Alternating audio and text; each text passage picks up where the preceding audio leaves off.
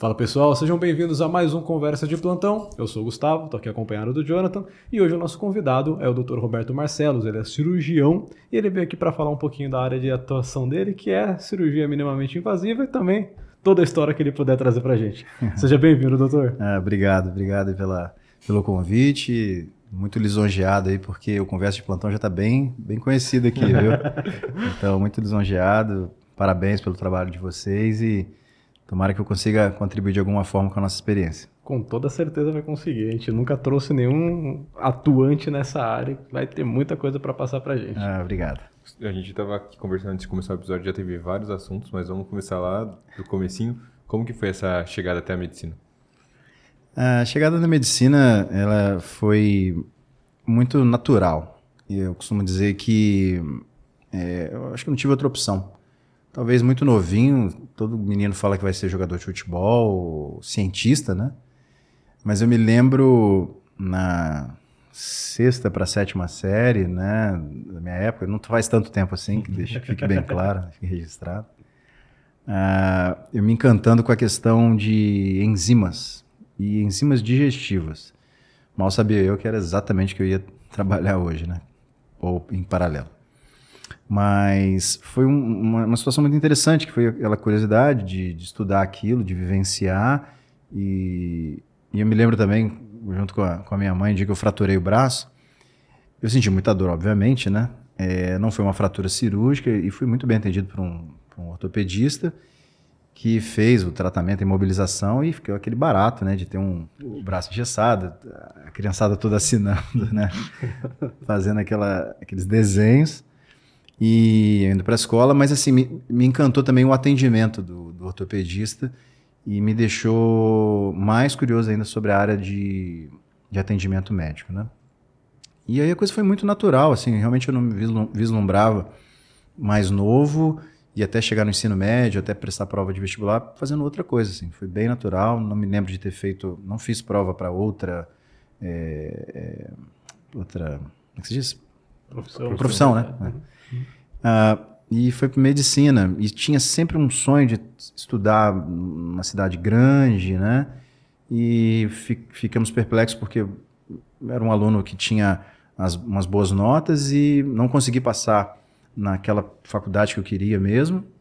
E me vi assim, ah, tá bom, vou prestar prova para minha para a faculdade da minha cidade, que é Volta Redonda. E foi a melhor coisa que aconteceu, porque eu pude ficar junto dos meus pais, dos meus irmãos, né? Até o final da faculdade ainda conheci a minha esposa. E, e ficou muito claro que foi bom estar ali porque foi um momento de estar muito próximo da família. Coisa que a gente, depois que vai aumentando a, a nossa carga, aí, seja depois a residência, os, os fellows, as formações que a gente vai falar, a distância vai aumentando. Então foi muito importante ter ficado lá dos pais, que são, é o nosso porto seguro, né, nossa casa. E pude ali ter tranquilidade de estudar, o esforço deles foi absurdo, né? E pude estudar e concluir a minha formação, a primeira parte, né, da faculdade. E dentro da área da medicina, também chegando de, de uma forma, pensando naquela coisa meio romântica da, da área médica, né? Depois a gente vai vendo que não é bem assim, né? O mundo é muito, muito cruel, né? Mas a gente consegue tirar de um limão, fazer uma, uma boa limonada, né? E dentro da, de, da, da, da formação generalista, entrar com uma ideia e sair com outra completamente diferente. Então, qual era a ideia que você entrou assim de subespecialidade, digamos assim, quando você chegou ali na medicina? É, eu não sei se todos aí já assistiram, vocês lembram do, do Pat Adams, Sim. aquele uhum. filme clássico, né? Uhum. E, e aquela coisa do approach, eu sempre gostei de criança, então achei que fosse pediatra. Né? Entendi. É, e logo na, na, primeira disciplina de pediatria, uma coisa é você ter a experiência com criança é, saudável, outra coisa com criança adoecida, né? Então, vi que não, acho que não, não, é, não seria aquilo ali. E foi muito interessante porque, na minha época, eu não sei se é de vocês hoje, mas era obrigatório a gente usar branco uhum. na, na faculdade. Eu acho que hoje não. Hoje né? não mais. É. Então, cada vez fica mais claro o tempo de, de formação. Né? São só 17 anos vai fazer agora de formado. Mas então lá nos anos 2000 a gente precisava de, de, de roupa branca. E aí a gente pegava ônibus da faculdade para casa, né, e vice-versa. e sempre andando de ônibus. E tinha uma, um comentário, falou assim: olha, vocês estão andando de ônibus aí, cuidado, né? Vocês andam, circulam pela cidade de branco. Então, se acontecer alguma, alguma coisa, né? Foram solicitados ali como é, atuantes, né? Vocês não podem falar que você é do primeiro período, falar que não sabe fazer nada, você está de branco ali, uhum. dentro de uma escola médica.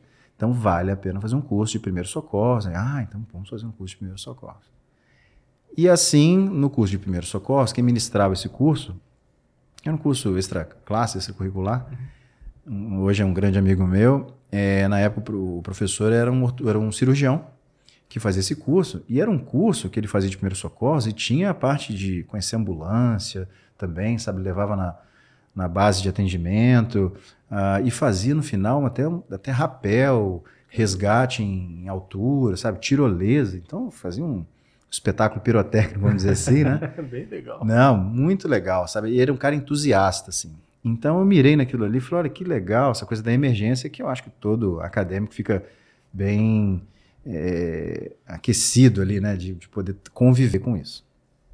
E aí, ao conhecer esse, esse professor, ele ofereceu, na época era muito comum, é, ah, você é acadêmico, quer me acompanhar nos plantões, quer me acompanhar nos, nas minhas... no cotidiano, né? E ele cirurgião, eu falei, ah, quero. Até então nunca tinha pensado nem em cirurgia na minha vida. Uhum. E aí, acompanhando esse, esse, colega, não sei se eu posso falar o nome. Pode, fica à vontade. O doutor Alex Monteiro, lá de Volta Redonda, hoje ele é urologista. Monteiro, já ouvi esse nome, será que é... Não, não conheço. Não. Mas é uma boa referência. É uma boa referência. Ele é um cara muito do bem, um cara, poxa, assim, proativo, sabe? Chama e ensina de verdade. E aí, é, nessa oportunidade com ele, ele falou: ah, trabalho no hospital X da região, posso ir lá, quer ir lá acompanhar? Ah, obviamente. Aí fui lá, fui fazer a primeira sutura. Eu me lembro de, direitinho, mas eu estava no segundo período. No segundo período, e aí ele mostrava pra gente, né? E aí me lembro direitinho uma hora que ele falou assim, olha, eu, eu vou, vai fica aqui no, no, né, no posto que a gente está aqui, que a gente opera e tal, mas que a gente está atendendo a emergência, eu vou resolver uma questão particular bem rápida aqui dentro do hospital e já estou voltando. Tá bom. Aí nisso vem o enfermeiro e fala, doutor, doutor, me chamam de doutor. Segundo período. Segundo período. Chegou um paciente aqui, é, eu falei, o que aconteceu? Ele, ah, ele, ele pisou num machado. Falei, meu, meu Deus, o que, que deve ter?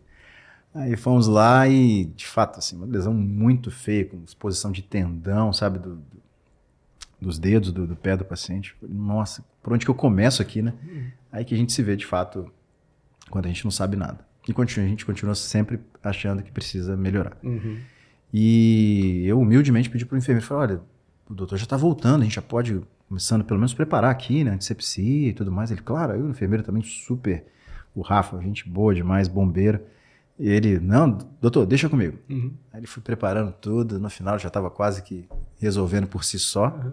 Aí o doutor chegou lá, já estava tudo certinho, paciente calmo. Uh, mas a gente se vê nesse embate. Então, e aquilo, eu gostei daquilo, né, me, me provocou. E aí eu continuei, e sinceramente, do segundo até o décimo segundo eu acompanhei Dr. Alex nos plantões. E gostava, eu não tive sexta-feira à noite na minha vida por muitos anos, porque toda sexta-feira à noite eu estava com ele uhum. e fiquei amigo dos outros médicos, os clínicos gerais, os ortopedistas, os neurocirurgiões, que ficavam no plantão lá na, do hospital. De fato que a gente acabava atuando, militando em todas as áreas. A gente sentava do lado de todos, às vezes não tinha um atendimento de cirurgião, sentava do lado do clínico, porque na hora que eu formar, não vou formar cirurgião, né? Uhum. Vou formar generalista. Então sentava com, com o clínico do lado, ele ia ensinando e falava, ah, agora é a sua vez. Ficava do lado observando, né? E a gente atendendo. Para ortopedia, como é que faz uma redução? Sei que no final das contas, era eu, um grande amigo do Dr. Cássio, até um abraço para ele.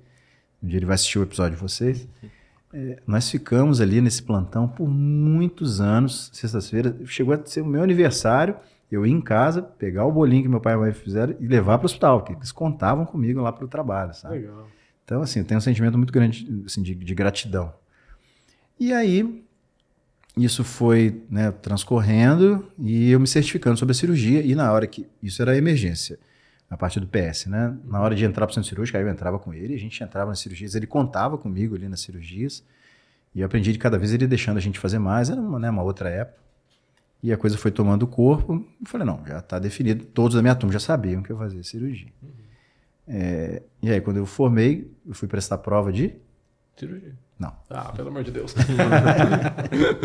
para quase para me deserdar como, né, como afiliado, né? Uhum. Foi um momento também muito interessante. Não sei se já era a próxima pergunta, mas vamos, Pode. O papo está fluindo. O papo está né? fluindo aqui, não tem. Flow mesmo, é. né? na hora de se formar, é, existia uma preocupação muito grande na época, principalmente né, do público masculino, de, de a gente ser pego pelo exército. Né? Uhum. A frase, né? O exército chamar de maneira né, compulsória para a gente servir. E a maioria não queria, eu também não queria, né? Falei, ah, não, vai ser um ano que a gente quer logo entrar na residência, né? Vamos fazer essa sequência. E a estratégia que nós arrumamos aí, com os colegas da época, a gente já estava fazendo curso é, preparatório para as provas de residência, né? Do R1. Um, a gente se viu assim, não, vamos fazer o seguinte, vamos prestar uma prova, uma coisa fácil, de aprovação fácil no R1, uhum. que aí a gente mostra esse comprovante para o pessoal do Exército falou: olha, já estou matriculado. Isso é raciocínio do acadêmico, viu? Ninguém maior veio orientar a gente. Mas tá bom, então tudo Aí o que, que eu fiz a matrícula? Na época a gente fez a relação de procura, né, de candidato, candidato vaga, vaga, e a gente fez a, a inscrição para. Muitos fizeram também para a saúde da família. Entendi. Que na minha época até sobrava vaga, não sei uhum. como é que está hoje. E, e no meu último módulo de internato, que vocês estão fazendo agora, foi de saúde da família. E era uma, uma unidade lá em, em Volta Redonda de saúde da família muito interessante, assim, sabe? Um modelo muito legal. A professora, a doutora Cláudia, era uma pessoa muito querida e tinha formação nisso. Ela tinha ido, acho que, para o Canadá, se não me engano, estudado saúde da família e, e teve a diplomação dela, né, disso, uma das pioneiras lá que tinha diploma de, de médica da família, né? E hoje é especialidade mesmo. Sim. E aquilo também me encantou, assim, porque Pode ver que eu citei pai, mãe, irmãos várias vezes, né? Esposa. Eu sou muito família. Então, eu gostava desse ambiente de você chegar, atender, ter segmento com o paciente, proximidade, e ver o seu João, a dona Maria, depois de tanto tempo, né? Ver os resultados daquilo, atenção e promoção à saúde. Então, de certa forma, isso também sempre me tranquilizou. E eu via no final, do, como acadêmico, dentro do internato, eu estava na saúde da família. E os meus plantões de fora, eu estava lá na cirurgia eu vi a qualidade de vida do cirurgião, que é extremamente comprometido. Uhum. Vi de meus cabelos brancos aos 41 anos de idade. Pode não parecer, mas eu só tenho 41. Uh, ah, e aí, uh, nesse momento, me deu uma dúvida. Eu falei, cara, será que eu estou prestando prova à toa para a saúde da família? Será que eu vou ser feliz como cirurgião, sabe? É, o médico da família vai lá às 8 horas da manhã, começa a atender, 5 horas da tarde, tá fechando o postinho e indo para casa. Né? Tá bom. Mas aí isso insurgiu ali e ficou de, daquela forma. E fui prestar as provas. O que, que aconteceu? Não passei nenhuma prova como cirurgião. E eu era o, fui o quarto aluno da minha turma. Tinha um CR muito bom, assim, né? Uh, e aí não passei em cirurgia e, obviamente, passei em saúde da família. Uhum. Fui mostrar no exército, o exército falou assim: hum, isso não adianta nada, você pode servir agora, tranca sua matrícula, Garante, médico de família, é, uhum. né? E vai servir com a gente aqui. Aí fui, fui lá para a Academia Militar das Agulhas Negras, né? Na AMAN, né? Uhum. Experiência formidável, sabe? É muito interessante você ser surpreendido é, positivamente. É claro que não tem só ponto positivo, mas assim, não, tinha aquele asco mesmo de, não, serviço militar, pelo amor de Deus, não, é, é, interessante. Eu acho que a vida, é, a gente tem que colecionar experiências, sabe? E foi uma experiência muito enriquecedora de disciplina, sabe? De horário, de roupa arrumada, sabe? De trato, é, respeito, hierarquia, né?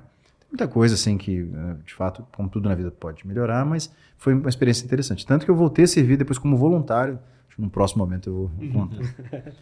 mas Aí eu servi. Como, aí, realmente, você, como generalista, você faz de tudo. Vai cuidar de soldado, de cadete. Aí eu fui transferido para Itatiaia, que é um centro menor. Foi um pouco mais tranquilo. Foi uma época boa para eu poder estudar. Acabei, é, por conta própria, quis, do nada, quis estudar francês. Fui para a Aliança Francesa, fui estudar francês. Ah, tinha tempo sobrando, tinha um dinheirinho ali né, e tal.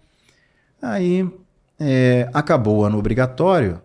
E o exército falou: Bom, então vamos concluir, você vai renovar? Eu falei: Não, não. Aí, como eu tinha a minha matrícula é, trancada, eu podia até antecipar a minha saída. Ah, não, já cumpri minha missão, como diz lá no exército. Falei, ah, acho que eu já vou até antecipar e vou sair. Aí eu falei, quer saber? Hum, vou fazer um ano de saúde da família. Vou, vou para essa... Aí, os colégios de turma, ex-professores, falaram, que isso, cara? Você mudou da água para o vinho, literalmente, né? Que o perfil do profissional é muito diferente. E aí fui para Juiz de Fora, uma cidade interior de Minas, né, na zona da mata, cidade maravilhosa, assim, muito legal. O mineiro é um povo, né, muito, põe você dentro da casa, né? Uhum. Sabe? Olha, tem familiares e e aí fui para lá, para assim, porque eu já tinha familiares na cidade, foi uma cidade muito acolhedora e fui fazer a residência. Mas aí eu fui fazer residência. No terceiro, quarto mês, eu falei, não, não é isso que eu quero na minha vida. E aí eu falei, não, deixa eu parar por aqui e vamos tentar outra coisa. Porque é uma residência interessante, ela é multiprofissional. É o médico, o enfermeiro e o assistente social. Uma residência em conjunto. Mas é muito teórica no início. Aí no posto de saúde você quer um detalhe até interessante. Aí eu gostava de estudar os guidelines de cardiologia da American Heart Association, o que, que tem de antipertensivo lá, eu vou lá, aí prescrevi para a dona Maria lá. Aí vou visitar ela depois. Dona Maria, e os antipertensivos e tal, que tem aqui na unidade? Ah, não, eu, eu fui no cardiologista e ele falou que não era para seguir nada do médico do postinho, não, rasgou a sua receita e falou para seguir a dele. ah, então o sistema ainda não está pronto para formar, eu diria assim, para dar a importância que os médicos de família têm. Né? Se for ver, é, existe um conselho de Wonka, acho que é da Holanda, que sinal de qualidade de um país é quando mais da metade dos médicos daquele país, daquele país são médicos de família. Nessa época era em torno de 6% no Brasil. Não sei, não sei se melhorou muito, não. Não deve. É, né? Não deve ter melhorado muito, não. Então, é um sinal de qualidade. Porque na atenção primária, vocês sabem muito bem, né? Promoção e prevenção de doenças, isso é, é importante e é o mais barato. Sim.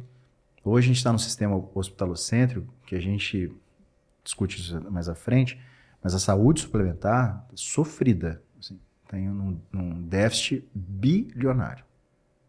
Eu sei que eu faço gestão também, então não é porque o país lá, a Inglaterra, por exemplo, a própria França, os países é, nórdicos acham bonitinho a gente ir lá fazer o captopril para o paciente, hoje, sei lá, lodipina, é porque é mais barato do que passar um stent depois que infartou.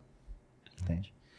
Então, tem todo esse fator socioeconômico associado que a gente hoje ainda vive no sistema hospitalocêntrico, que, né, que eu ainda sou da medicina terciária. Uhum.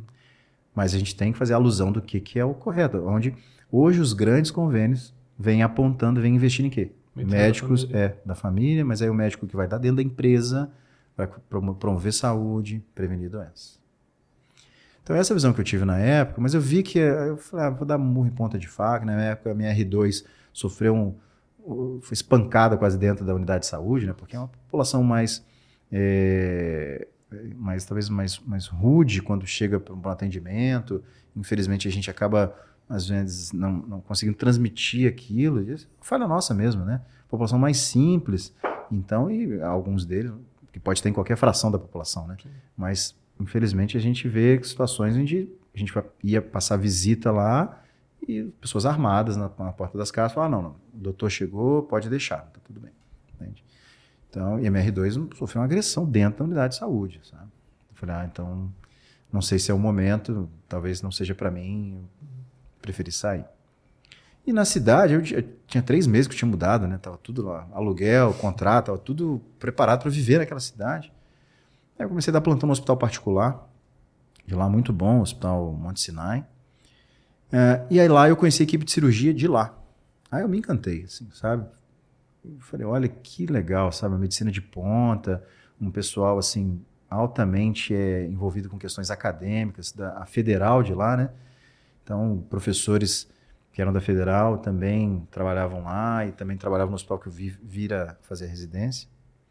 Uh, aí, eu, aí, eu, voltei retomei os, os moldes iniciais falei, ah, é a cirurgia que eu quero mesmo. Aí naquele ano continuei estudando e aí passei na prova para cirurgia geral. Legal. O que eu queria trazendo um pouco disso aí, que eu percebo todo mundo que a gente está trazendo para cá que fez faculdade no Rio, na verdade tá, os últimos cinco, acho que três fizeram em Volta então, Redonda, né? A estatística está bem. Tá bem elevado. Parece que a gente está indo buscar lá na porta, né? Ninguém que encaminhou de, pro outro, não. Né? que é que é verdade. É, não rolou isso mesmo. É, e até mesmo o preceptor nosso que às vezes fala que fez no Rio de Janeiro, parece que a formação ali é muito mais prática, muito mais mão na massa. Então, assim, até mesmo em nível, tipo, o pessoal realmente procura tá sempre participando dentro de hospital, acompanhando plantão. Tem até o aquele concurso que até o Dr. Romulo falou que dá para prestar também no, no internato. Eu não vejo isso aqui, né? Aí eu acaba traçando uns paralelos assim, né? Que Sim. aqui a gente teve uma formação bem mais teórica, acadêmica, né? Do que mais prática. E até mesmo acho que por falha nossa de não ter esse incentivo, né? Você falando, não, porque eu fui acompanhar plantão do segundo período até o décimo segundo período, me fez refletir assim, pô, será que eu não devia ter feito isso? Será que eu não devia ter me enfiado na vila antes e ter ficado isso? Porque brilhou meu olho a forma como foi essa formação, né? Entendi. E te dá muito mais clareza também daquilo que você quer e que você não quer, né? É, eu posso dizer que o que me ajudou muito com isso foi uma, uma, uma bagagem é, extracurricular que outros colegas não tiveram. Ou tiveram de maneira diferente, né? Uhum. Não quer dizer que eu cheguei melhor, mas eu cheguei num, num formato em que não, não assustei tanto na residência. E eu vi colegas que chegaram, que não foram é, colegas de faculdade, mas meus R iguais depois na, na residência de, de cirurgia, é, que vieram direto, se eu não me engano, vieram direto também da formação, sabe? E, pô, são, são grandes amigos, mas é, eu não sei se eu era também muito mais velho que eles, não, mas eu vi que eu ficava mais despachado num primeiro momento. E depois as coisas vão se equalizando, sabe? Uhum. Não, acho que não tem melhor e pior. Mas esse, esse traquejo é muito importante. De preferência com equilíbrio. Não adianta também ser muito prático, viver à base de plantão, você não pegar o livro para poder estudar né, e atualmente depois estudar os artigos. Mas isso é, é, a vivência na área da saúde, ela de fato tem que ter um peso grande na parte prática, né? porque é o, é o acolhimento com o paciente. É uma coisa despachada assim, ah, faz o pedido ali para mim de uma tomografia. Não, que papel, uhum. sabe? Vem o professor, pega na sua mão, então você fala assim, ah, não, você já fiz tem dois anos atrás, é. eu sei o que, é. Que é diferente do raio-x, por exemplo, da radiografia, que é diferente da análise clínica. É, o trato que, para mim, eu sou um fã muito grande, tanto que eu né, elogio a questão da, da, da residência de saúde da família, da parte multiprofissional, a inter-relação do médico com o enfermeiro, com fisioterapeuta, o, todos que trabalham ali de frente, nutricionista. Então, é muito legal você ter isso desde cedo para saber a importância onde cada um ocupa. Perfeito. Então, é, é, isso a parte acadêmica. Talvez cada faculdade tenha um, né, um molde, mas isso vai de cada um de correr atrás. Sim. Porque isso, a conta chega, assim, sabe? Você está com um uhum. paciente que a nutricionista vem tirar uma dúvida e que o gestor do hospital vem falar com você sobre documentação, sabe? Então, essa vivência, que é uma coisa que vai ser adquirida, pode às vezes ser feita de maneira mais fácil, né? Talvez mais partilhada durante os anos, né? É isso que é, acho que é realmente o legal. É a experiência, né? É a vivência, não digo nem da forma realmente de adquirir tanto conhecimento, porque às vezes você está ali você acaba não entendendo, principalmente no Sim. começo, né? Mas só, só, de ter a vivência, de saber mais ou menos como que é o fluxo do hospital, já ajuda bastante lá na Sim. frente, né? Acho que isso que... E eu tive, te cortando um segundinho, é, o que eu dava o nome de aprendizado reverso. Às vezes eu tinha disciplina que eu não tinha nem passado ainda. Uhum. Técnico operatório. Eu já estava fazendo, estava operando apendicite com, com, com esse chefe, né? Com esse professor.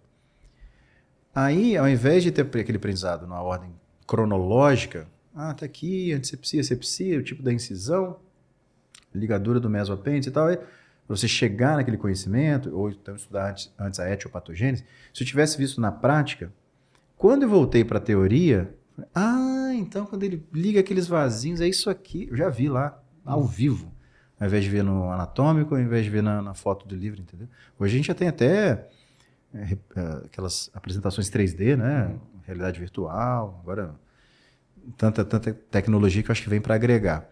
Mas essa de você ter visto, às vezes, na hora, eu falo, o que, que ele está fazendo? Aí eu tinha um outro acadêmico, não faço ideia, mas acompanha aí. né? é, então, o outro falou, não, daqui a pouco você, nós vamos te contar. Aí, aí, quando voltava na sala, nossa, naquele plantão, eu vi quando drenou o tórax, eu vi que ele fez essa incisão, por isso que foi naquele espaço, entende? Uhum. Então, isso é muito interessante. Vocês estão entrando no internato, nono período, né? Isso. Acho que dá bastante tempo para isso. Perfeito. Isso é bom. Claro que a gente tem um outro período que as coisas eram mais abertas, né? Talvez menos fiscalizadas e tal. Mas desde que o mundo é mundo, o acadêmico de medicina é aquele que tentava, corria atrás, se esforçava. É, e às vezes acaba se empenhando demais e às vezes comprometendo alguma coisa do serviço. Vou dar um exemplo lá de 1700, na época de Lister. Você tinha lá duas enfermarias. Aí tinha uma lá que tinha um alto índice de morte puerperal, chamada febre puerperal. E tinha uma outra não, que as puérperas estavam lá e taxa era muito boa de, né, de, de sobrevida e tudo mais. O que, que acontece de uma para outra? Aí foram ver, uma era dentro da faculdade, sei lá, de, de medicina, uh, e os acadêmicos iam lá fazer a parte prática. A outra era o de enfermeiras. Qual que morria mais? Os acadêmicos, né? Não tem nem como. E iam, foram, iam ver é que os acadêmicos estavam fazendo a parte de autópsia, terminava a autópsia, naquela época não tinha luz, eles iam lá e faziam um toque na parturiente, né? o toque na, na, na puérpera e tal. O que, que acontecia? Alto índice de mortalidade, sepse mesmo. E qual que era a diferença? É que as enfermeiras lavavam as mãos. O que é óbvio para nós hoje, naquela época não era. Sim. Aí perguntar, será que se lavar a mão faz diferença? Isso foi evidência, construíram aquilo. Então, é, e tem várias histórias de acadêmico, mas o mais importante é estar presente lá. Conviver, sabe? Experiência. Isso, isso faz muita diferença. É, a função do acadêmico é errar, né? Não, é complicar o serviço. Não, então, tá bom. Imagina. Nossa, muito legal. A sua visão, principalmente sobre medicina da família e comunidade, não era o que eu estava esperando de um cirurgião falar. É. Totalmente diferente, na verdade. Muito legal. é, e aí o senhor foi lá para Minas, fez cirurgia geral. Sim. E como que foi esse processo de cirurgia? Porque, honestamente, eu queria muito cirurgia antes, mas aí eu tive contato aqui numa residência de cirurgia que eu falei, cara, eu acho que eu não aguento isso não. Num hospital é, muito próximo de nós, né? Isso? É, exatamente. Olha, foi um dos meus primeiros empregos aqui em São José, já defendendo esse hospital. É, aqui o residente sai com uma, uma bagatela excelente, assim, sabe? Mais, eu diria, eu acho que mais até daquela época que eu fiz, assim. Sabe? Eles têm um nível de, de experimentação muito grande, né? Então, se isso já foi um, um parâmetro para você, né, é legal você já saber disso, mas talvez não é só isso, sabe? O que, que eu tenho também para passar nessa parte né, da progressão da carreira? Sabe o aquário? Você tem peixes que ficam do tamanho daquele aquário. Né? Então, sempre procurem ampliar esse aquário. Isso, assim, foi acontecendo comigo de uma maneira bastante natural. Que aí, quem quiser acreditar numa força maior, né? Mas eu fui sempre seguindo as janelinhas que foram abrindo, sabe? E sempre deu certo. Se você for muito honesto, capaz, se esforçar, tiver bons propósitos, a coisa vai fluir muito bem. Se não for, pode ser que flua, mas uma hora a conta chega, né? Então, dormir à noite com né, travesseiro em casa tranquilo é a melhor coisa possível. Então, busque sempre fazer a coisa certa. E nessa de você de crescer e tal, na, né, a residência de cirurgia geral foi sim, sensacional, sabe? Porque eu tive um bom equilíbrio de professores que eram doutores, é, um já tentando, na época, não sei se era pós-doc, mas é, tinha uma excelente formação aqui e fora do país, e trouxeram a, a, a, o equilíbrio da parte teórica, que a gente tinha bastante artigo para poder estudar, tinha que apresentar num hospital de ensino, que isso foi também muito bom, então, um grande abraço aí para a equipe lá de Santa Câmara, mas de, de Juiz de Fora também, o professor Rodrigo, Kleber, Carlos Augusto, Dircênio, Canguçu, é, Jorge Montes, tem que conhecer esses esse, nomes. É, é, né? é, um grande abraço para eles, foram os meus chefes, o Montes na cirurgia torácica, o Canguçu e os outros da cirurgia geral, uh, de pegar na minha mão mesmo, assim, sabe? E de me cobrarem de, fazer, de produzir artigo. Então, foi um equilíbrio muito interessante. E nessa época não dá tempo de fazer nada por fora. A residência, eu lembro que o R. Igual perguntou no primeiro dia, ele falou assim, professor, aquela apresentação, um monte de residente da clínica médica, da cirurgia, ele falou, professor, a última pergunta, assim, sabe, se alguém tinha alguma dúvida. Depois não, ele falou, qual que é o horário da residência? Putz. Aí ele falou assim, que dia que é hoje? Ele falou, ah, hoje, professor, é dia 1 de fevereiro, que na época era fevereiro. 1 de fevereiro de 2009 ele, ah, então, seu horário de 1 de fevereiro de 2009 até 31 de janeiro de 2011. Esse é seu horário. Ah, tá bom, já entendi. Elegante na resposta. Exato. Podia ser pior. Mais alguma dúvida? Não, ninguém tem mais dúvida.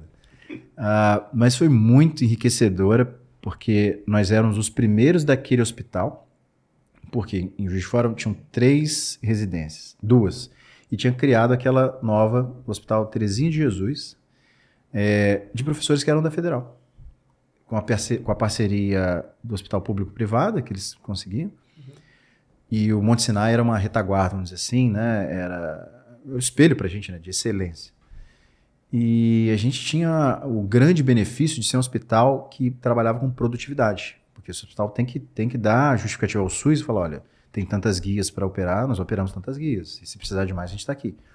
Coisas que às vezes outro hospital, basta assim, olha, aquela lâmpada não está... Ah, não, está suspensa a cirurgia, sabe? Entendi. Infelizmente, a gente vê assim, em qualquer lugar do Brasil.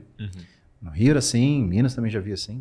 Então, nesse hospital, era o contrário. Era o diretor falando assim, ó, vai buscar guia a ponto da gente falar assim, olha, vamos operar.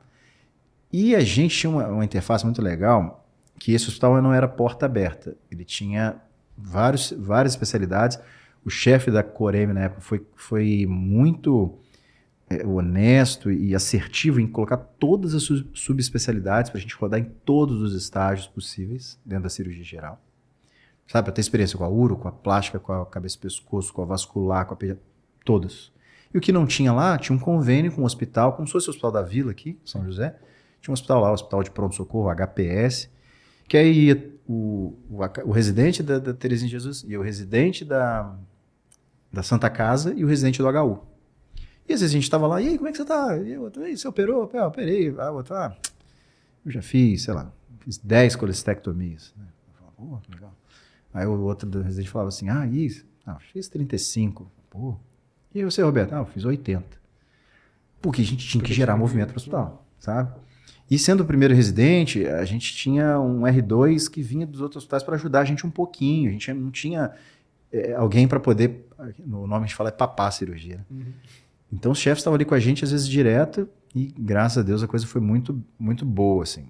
E tendo contato com outros hospitais também. Transplante, a gente foi captar órgão em outras cidades. Então dentro da cirurgia geral a gente tem um, um leque muito grande e não dá para se assustar só com a urgência. Você pode ter uma subespecialidade dentro da cirurgia que não vai trazer aquele caos que você imagina que é, entende? Basta tentar e falar assim, ah, realmente tô vendo uma luz no fim do túnel. Então, se você chegou achando e já está querendo desistir, dá um tempo para você mesmo, entendeu? Muito bom. É, então, dentro da cirurgia.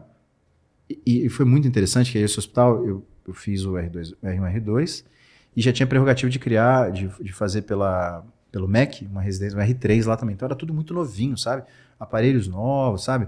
Pessoal novo no hospital. Hoje, você voltar lá, é um hospital que tem mais de cento e poucos residentes, sabe? Caramba. Então, a coisa tomou um corpo muito legal. Tenho muita vontade de voltar, faz, faz alguns anos que eu não volto lá.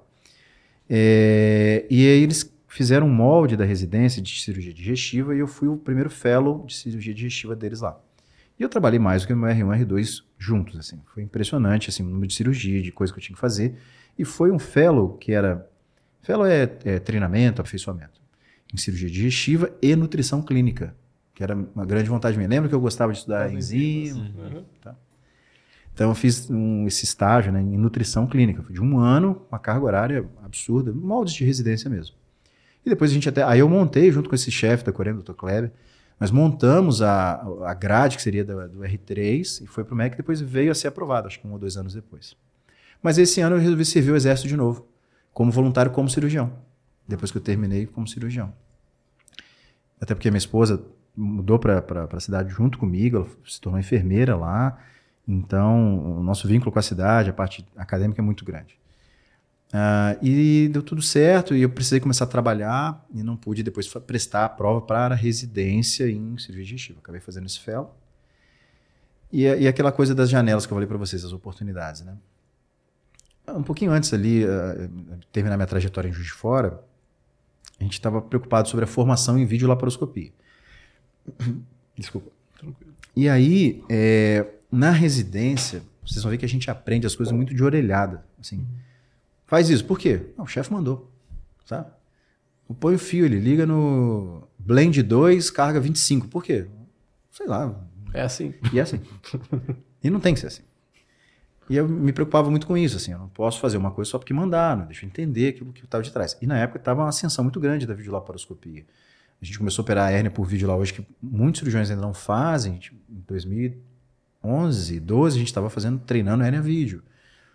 Então, é... E eu fui muito impulsionado, e essa equipe, até me, né, eu pude virar depois membro dessa equipe como cirurgiões lá em Juiz de Fora, sabe? Então, só tenho, só tenho gratidão.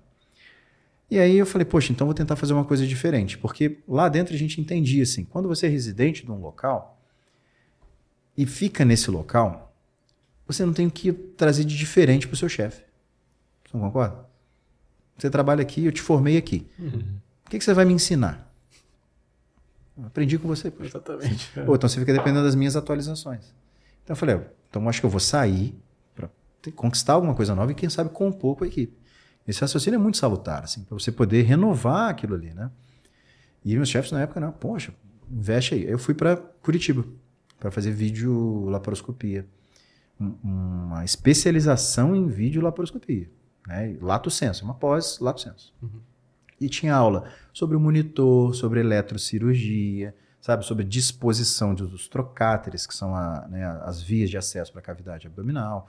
Mas a pós era muito completa, então eu aprendi a fazer toracoscopia, laparoscopia, é, que o nome correto é até celioscopia, depois eu falo por quê. Mas retroperitoneoscopia, ginecológica, a gente fez de tudo para poder ver a, a, normatização, né, o treinamento em cada área da parte minimamente vazia, que vocês me perguntaram há pouco. Né? Uh, então me preocupei com isso, me formar dentro da, da videolaparoscopia. E no final a gente né, terminou essa formação, fiz a prova para a Sociedade Brasileira de Cirurgia Minimamente Invasiva, passei nessa prova, então eu tenho meu título lá de. Sou titular dessa, dessa, dessa sociedade e apto a realizar procedimentos videolaparoscópicos. E terminando esse, essa, essa pós, os melhores alunos poderiam fazer um fellow fora do país. Uhum. Na época, se eu não me engano, poderiam ir para Chicago ou para Montpellier, na França. Que eu já tinha estudado francês. francês é. Dizer que tem um, tem um link. As coisas vão, vão se encaminhando. encaminhando. Eu falei, poxa, sempre tive esse sonho. Na época, eu falei com a minha esposa: olha, se a gente está agora, você segura a onda aqui, eu vou precisar ir para lá. Então, fui para fazer o fellow de laparoscopia avançada. Um professor que dá aula na Europa lá, o professor Jean-Michel Fabre. Cara formidável, assim, e dizem, falam muito mal, não mal, assim, do francês, francês, e não é verdade. Foi muito bem recebido. Na época tinham dois professores, tinha um assistente, que era um marroquino, que, o Medi, que hoje é um amigo pessoal, que me recebeu lá, junto com outros fellows do mundo inteiro, que é um hospital. É a primeira. Eu vou perguntar para vocês. Uhum. Vocês conhecem qual hoje, qual a faculdade mais antiga de medicina? Pior que. É, eu sei que deu um spoiler, mas eu, eu acho muito de pensar em Estados Unidos alguma coisa, mas eu lembro que era da Europa. E eu não sei se tinha a ver com a. Eu pensei em Cambridge, sei lá. Não, não. Eu acho que pelo spoiler deve ser na França. Né? acho que eu falei? Quase. Sempre tem uma pegadinha na pergunta, né? Lembra disso? A, a, mais antiga é de Salermo, na Itália. Na Itália. É verdade. E a segunda mais antiga é de Montpellier, que está em funcionamento até hoje. A primeira turma é de 1286. Que, da... que legal. E eu pude conhecer a faculdade, a universidade de Montpellier, que era um complexo, um complexo hospitalar, tinha dois hospitais que a gente fazia o fellow e tinha a universidade. Tanto que eu fui lá na apresentação dos residentes, nas aulas lá, inclusive na, na, formatura de um deles, assim, muito legal, coisa cultural interessante, eles cantam uma música lá, sobem todos na escada, tiram uma foto. E eu fui no, no anatômico dessa faculdade, que nós tradamos estudou lá. Putz, que legal. Muito legal. Assim, é isso que eu falo. A vida é experiência. Pode ser uma coxa de retalho, mas de várias experiências. Então, é, eu tive esse, essa oportunidade, que eu diria que muito mais a parte acadêmica, de treinamento, foi de vida mesmo, né? Uhum. E hoje a vida, eu falo que investimento, falo até com meu filho, de oito anos só, vai fazer oito anos agora. Um beijão pro Miguel. é, eu falo para ele, e a Raquel, minha esposa, também concorda, que a vida é network. Sabe? Um bom network, sabe? Te ajuda demais. E foi isso que aconteceu. Lá na França, cheguei humilde para poder entender. E, e, eles se mostram muito acessíveis quando você está tentando falar o francês, que na primeira semana você fala: o que, que eu estou fazendo aqui, né? Uhum. Eu não entendi 10, 20% que eles estavam falando. Mas estava lá, estava lá tentando pegar migalha lá do, das reuniões de serviço, né? E eles são bem agregadores, um ou outro, não tem residente que não, mas na maioria sim. E, e, foi legal que outros fellows, tinha um fellow da Espanha, outro de Camarões, a outra da Polônia, e aí todo mundo também tentava se, né, se enturmar para a coisa fluir bem. Né? E morei no internato lá, foi muito legal. Uh, e eles, e, e, aí pude ter contato, e aí voltando ao assunto do aquário. Sabe, saí de uma cidade de 300 mil habitantes, fui para uma de 600, depois fui para uma de 900, um milhão, que é Curitiba, fui para França, e aí montei a minha formação que estou tentando até hoje, mas trouxe de lá uma bagagem muito interessante, assim, uma escola, que a Escola Francesa de Cirurgia é inacreditável, né? Eu vi a primeira GDP, que é a maior cirurgia do aparelho digestivo, né? Gastro, duodeno, pancreatectomia, aberta, é, em três horas, assim, sabe? Coisa que eu via na época, o chefe tentando fazer lá na época, lá na, na faculdade ainda, em Volta Redonda, cirurgias de oito horas, nove, dez horas, né? E eu vi o professor Fábio fazendo em três horas, assim, com uma maestria de movimento, sabe? E ele o residente. Só. E assim, é, os movimentos, sabe? Os estudos, assim, ah, para quem que a gente vai fazer adjuvância no câncer coloretal, sabe? Isso é escola mesmo, sabe? Ter essa experiência. E dei muita sorte também, que era. Existe uma revista chamada revista Le Point, é a revista Time, assim, da, sabe, que é famosa, tem a revista Le Point, que foi muito famosa na França. E ela faz uma, um score dos hospitais sobre, assim, hospital de oncologia. Ah, Estrasburgo é primeiro, depois Paris, né? obesidade. Montpellier em primeiro lugar. Então eu estava dentro de um centro, sem querer, do centro de obesidade, que hoje é um dos males né, da nossa população mundial, para vendo cirurgia, é o centro de referência da França em cirurgia de obesidade. Então vi bastante cirurgia bariátrica, né? E hoje eu vejo esses chefes palestrando Europa fora aí, né? Vieram até o Brasil. E foi muito legal porque eles vieram aqui em 16 e 18, eu, eu os vi, um no Rio e outro em, em Curitiba também. Ah, e conversamos, né? É, é, no professor, o Fábio falou, professor, quando é que eu tô querendo voltar um dia lá, né, para fazer uma nova atualização, né? Uhum. E para ir foi toda aquela documentação, manda currículo, tem um aceite, volta e manda Falei, professor, como é que vai ser? Ele falou assim, Marcelo, me manda um WhatsApp. tá tudo certo. Então, foi, network. é, foi muito legal. E ter, se, é, ter, e ter saído bem, tem isso também. A gente tem que saber entrar nos lugares e sair. Porque esse foi um primeiro dilema que eu tive, que depois que eu terminei tudo, ao invés de voltar para o Juiz de Fora, eu quis voltar para a Volta Redonda, porque eu, minha esposa, nós casamos, né? E vamos ter filho, e agora? Vamos ficar longe da família? Vamos, vamos ficar perto da família, que nós somos de lá. E pude sair pela porta da frente com os professores falaram: vai, você foi lá, construiu sua formação, agora vai aplicar em outro lugar. Uhum. E sempre me ofereceram: olha, que você precisar, a gente está aqui. Então, isso é muito legal. Você ter essa interface dos locais e estar tá sempre bem. E isso eu pude, graças a Deus, nunca tive nenhum, nenhum problema. Desculpa. Não, tranquilo. eu ia perguntar se você chegou a voltar para a França. Você conseguiu ainda, está nos planos ainda. Aconteceu que em, nós estamos em 23, né? Em 2015, logo depois, aí meu filho nasceu. Entendi. Aí muda a chavinha da vida. Nossa, sem dúvida. É, ser pai é muito melhor do que tudo isso que eu tô falando. aí pode ser um outro podcast, né? Mas aí realmente muda bastante, são outras prioridades, né? Quem sabe um dia a gente volte lá, mas talvez passeando e vai lá ficar um pouquinho no serviço, né? Uhum. E aí aproveitei e conheci outros lugares da França. O chefe um dia falou assim: olha, vamos assistir um jogo do Barcelona, que é aqui pertinho, a gente pega o trem aqui, três horinhas, a gente está ali no sul da França, vai para Barcelona. falei, nossa, sensacional. Então a gente assistiu o jogo juntos. E ele é um cara apaixonado por futebol.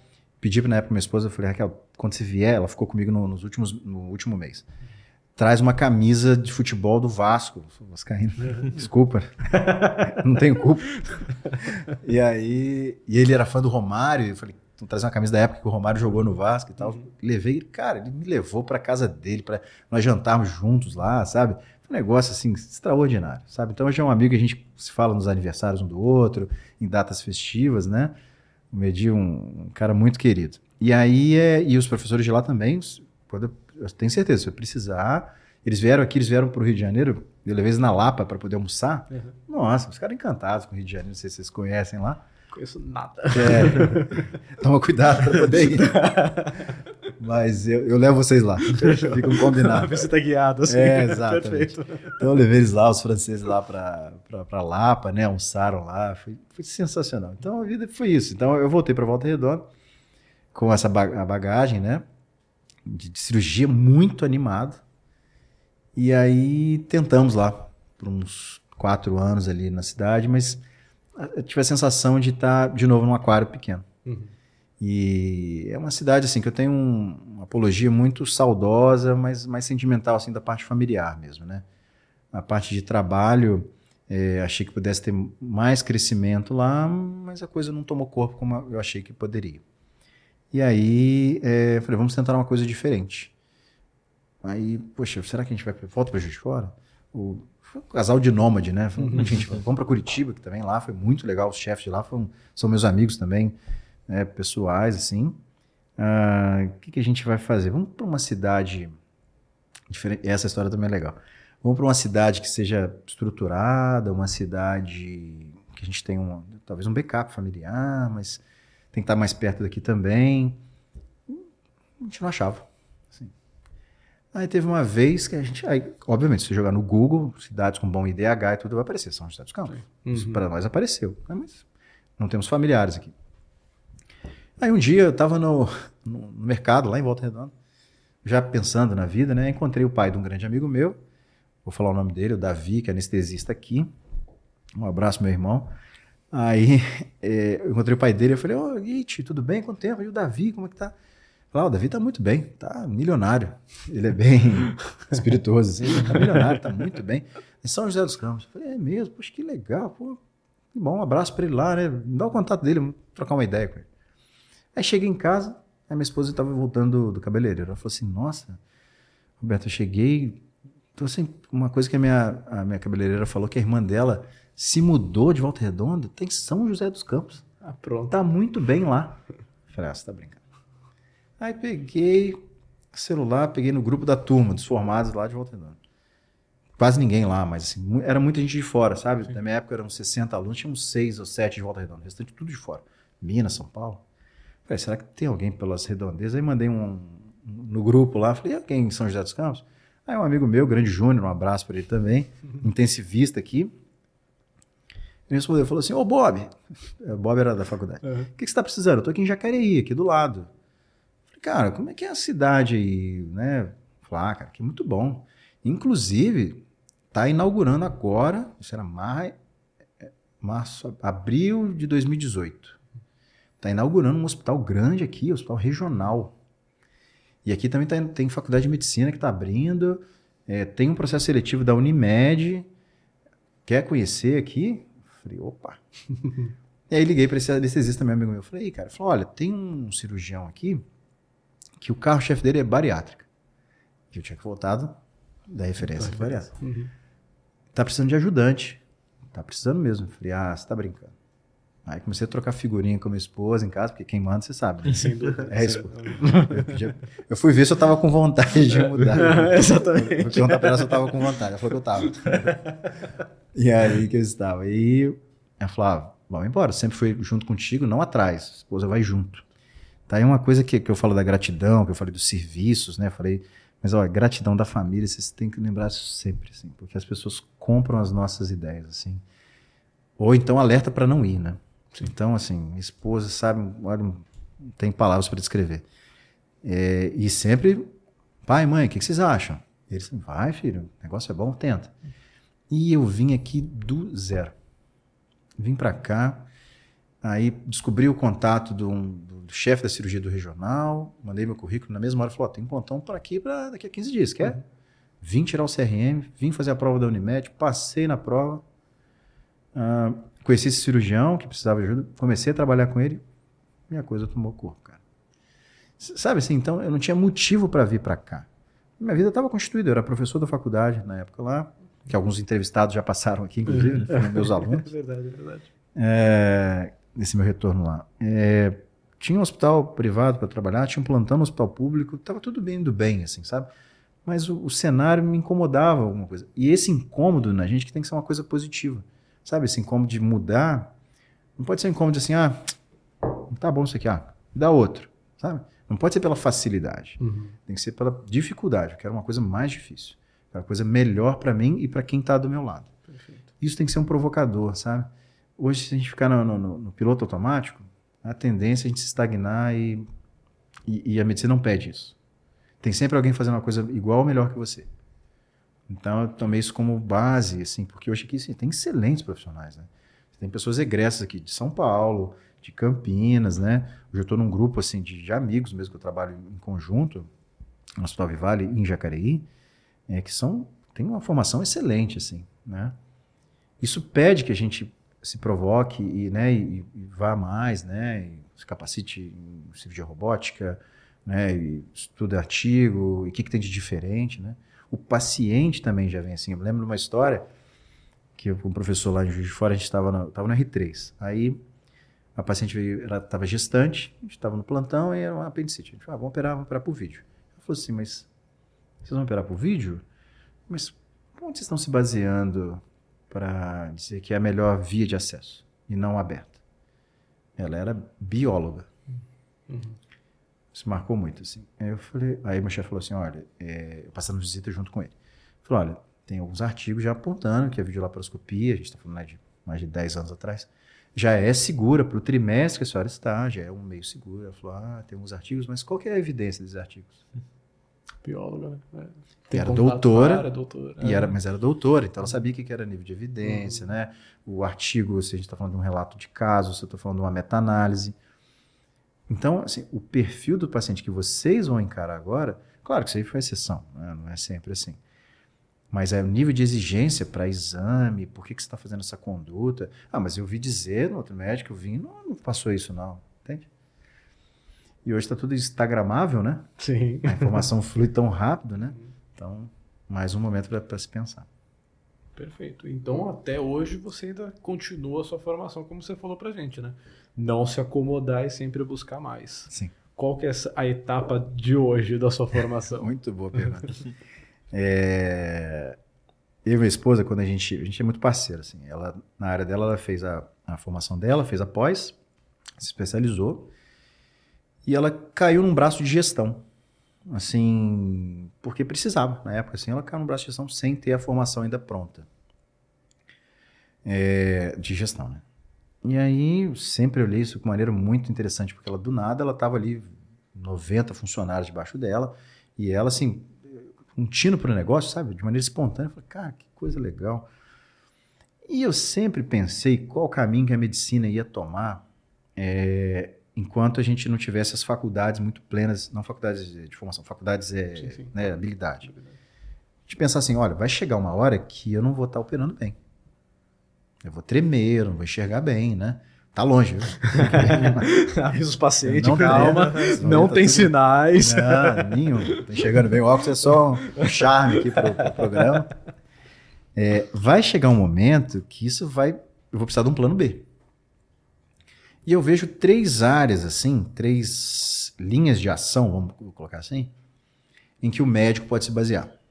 É pesquisa, pesquisar mesmo, assim, sabe? Para laboratório, é, publicar, sabe? Aí você vai, tem mestre, doutorado, pós-doutorado, livre docência, né?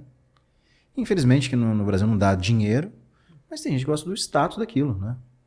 Tem gente que precisa daquilo como ferramenta para militar dentro da. Aí depois vem a outra área, ensino, Uhum. que eu sou apaixonado. Mas me vi também num momento que agora também não estava na hora do ensino. Eu queria muita assistência, sabe? Acho que investi muito na minha formação, pessoal, para poder ir lá e operar mesmo, né? Perfeito. Ah, que, é- que também é uma área muito legal. Porque eu penso que o legado né, do, do professor né, do- é muito interessante. Mais do que eu passar um, um conhecimento, é porque eu tive antes de você, assim, uma questão meio que temporal. Mas acho que mais do que isso, eu, quero- eu tenho que inspirar, Sim, sabe? Eu quero olhar e falar assim, pô, precisa ser, quero ser igualzinho, né? Eu queria fazer daquele jeito ali, sabe? Então, acho que inspirar é um negócio, é uma dádiva, assim, que aí nem todo professor tem. Sim. É. É, eu veia isso, dá para selecionar direitinho. Uhum. Esse aqui tá bom, já, né? Aquele ali eu falo, puxa. Então eu vejo o ensino talvez como um momento também que eu, que eu quero voltar, sabe? Cheguei a começar o mestrado, mas também na época por questões de mudar, família, né? E a gente não pôde dar continuidade. Uh, e tenho muita vontade de mestrado, doutorado. E a terceira parte é gestão. Porque cuidar do macro é, é, é muito importante. Né? Você vê hoje se reinventar, né? Você tem inúmeras ferramentas hoje de gestão na área da saúde.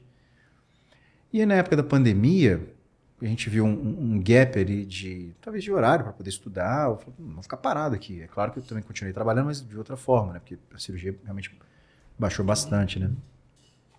Nós fizemos uma pós, nós fizemos uma MBA né, em gestão inovadora de saúde. Pela Faculdade Unimed, é, foi toda é, online, né, EAD, sensacional, assim, sensacional. Professores da FGV, pessoas do Brasil inteiro, tinha mais de 60 alunos, assim. Então essa interface é muito legal. E a gente se viu é, motivado em fazer gestão. E dentro da gestão, você estuda desde o design thinking, que é uma ferramenta, você estuda modelo de negócios, que é tudo né, bem standardizado, mas você estuda liderança, uhum. sabe? Você estuda é, questões assim de do, do traquejo multiprofissional, né? Foi até meu, meu, meu TCC foi sobre liderança. Ah, então a gestão, é, complementando, vem estudando e hoje a gente ocupa um cargo dentro da operadora é, em gestão. Ah, né? legal. É. Bem bacana. Porque eu gosto disso, de cuidar do macro, que, que, talvez seja uma essência lá da medicina de família, lembra? Sim. A gente olha do macro. Uhum. Então hoje eu consigo trabalhar olhando todo dentro de um centro cirúrgico, por exemplo, dentro da equipe de cirurgia do plantão, dentro de dois hospitais diferentes que a gente atua, falando agora em específico dentro da Unimed, a gente ocupa a gestão ali, é, tentando se reinventar num cenário, como eu falei para vocês, da saúde suplementar, que é caótico. Caótico.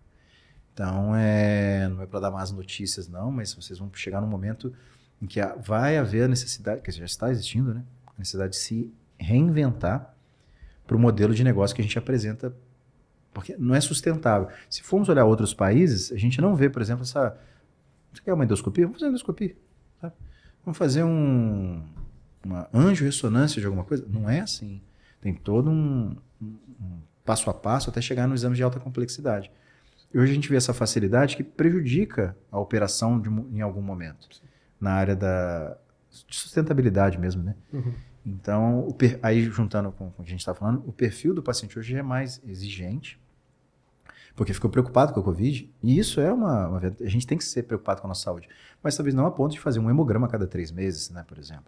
Então, existe um processo todo nosso de reeducação da população, de fazer os exames que são concernentes àquele momento, não cercear a prática médica, mas praticar de maneira racional. Uhum. Né? Então, os outros países têm um outro modelo e dão certo, são, são sustentáveis. Né? Uh, mas é isso. Então, o passo que a gente se encontra hoje que eu venho estudando mais, além da assistência, é a parte da gestão. gestão. É, eu. Ah, já estamos falando aqui mesmo, eu trabalhei para a Unimed, né, na ah. parte jurídica, então eu via muito isso, né, dos problemas da operadora e como realmente o sistema a longo prazo, naquela época, aquela, tá, não é tanto tempo, né, mas trabalhei uhum. 17, 18, comecei em 19 lá, é, já se via, né, até mesmo por exemplos de outras Unimedes, né? Principalmente Unimed Rio, que teve, foi bem feio ali, né? Então você começava a ver realmente que do jeito que tá não, não dá para continuar, né? Só que aí junta isso, junta com todo mundo querer pedir ou fazer exame a todo momento, junta com a judicialização e realmente tem um baque, né? Não. Parece que a saúde suplementar, na verdade, ela não está suplementando, ela está cobrindo todo o SUS que não está aguentando, né? Então assim, era para ajudar, para andar junto, né? Exato. Né? Mas aqui está cobrindo o, o, espaço deixado e não tem como. Isso financeiramente não, não se sustenta. Não, não é viável. Uhum. E a gente, a gente vê um cenário é, que se a nossa mão de obra, a gente que está na linha de frente, não repensar, só assim, ah, mas isso aqui eu pedindo só esse exame vai ter algum problema? Mas lógico que vai. É, judicialização da medicina, que é uma coisa hoje muito importante, você pode falar muito bem disso, mas se formos ver um processo dentro da uma operadora, você pode quebrar uma operadora. Sim. Pequeno, você pode quebrar. Sim, sim. Desculpa. E aí, e a gente vê que médico não foi treinado para gerir. Sim. Nós não somos. Dentro da faculdade de medicina, por isso que ah, agora aquela história, vou, peraí, preciso entender sobre videolaparoscopia, sabe? Uhum. Deixa eu entender sobre gestão, porque na nossa capacitação inicial, a gente vê que o enfermeiro faz isso muito melhor Para gerir uma equipe, para gerir um setor, para gerir um hospital. E aí, às vezes, nessa, aí você citou a Unimed Rio, a gente não sabe né, as nuances, mas a gente sabe que houve uma ingerência uhum. a ponto de, outras acontecem também, como você vê a Mil hoje, por exemplo, né, é uma ingerência em que o sistema né, implodiu, Sim. literalmente. Então, aí você vê, uma, aí quem que fica prejudicado? A carteira de pacientes, né, de, a população uhum. que está dependendo daquele, daquele tipo de convênio. Então, é uma crise que hoje não é de uma operadora em específico, é do Brasil maneiro todo, para a gente repensar como atuar. E é muito legal vocês já chegarem com uma nova mentalidade, mais racional, mais dedicada com todo, do que simplesmente ir lá ser prescritora, não é? Que aí vocês vão ver aquela frase que o professor fala: nossa, mas nem examinou o paciente. E isso é uma verdade, infelizmente, sabe? Ah, o poder dessa caneta tem que ser para o bem, assim, sabe? Uhum. E às vezes você não vai estar fazendo bem sendo pedindo ressonância, tomografia e todos os tipos de exames, marcadores. Nossa, a gente chega, às vezes, um paciente com uma pasta assim, de exame impresso, que ele foi no doutor tal, e aí ele quis dosar todos os tipos de exames, assim, sabe? Mas a consulta era muito cara, né? O paciente pagou, então vamos fazer. Não é, não é esse o raciocínio, né? uhum. né? Não é no quantitativo, tem que ser no qualitativo. Então, hoje o cenário para qualquer, não vou falar só da cirurgia, uhum. da saúde suplementar, se a gente não tomar alguns cuidados, alguns convênios estão fadados à falência Sim. e outros vão ficar bem estremecidos, comprometendo, infelizmente, que eu sei que é um está no rol do interesse de vocês, o honorário médico. Sim. Sim. Esse é o mais fácil de uma operadora, de um hospital tentar é, gerenciar, né, em prol de outras, outros, outros custos operacionais. Né? Então a mão de obra médica ela tem que ser, tem que estar junto com a, com a gestão do hospital para ir e para o operador para mostrar para os auditoristas, olha, tá tudo direitinho, então pode comprometer esse honorário, né? Que são muitos anos, são, é muito investimento. Depois você falar assim, nossa, estou recebendo só isso aqui por um procedimento.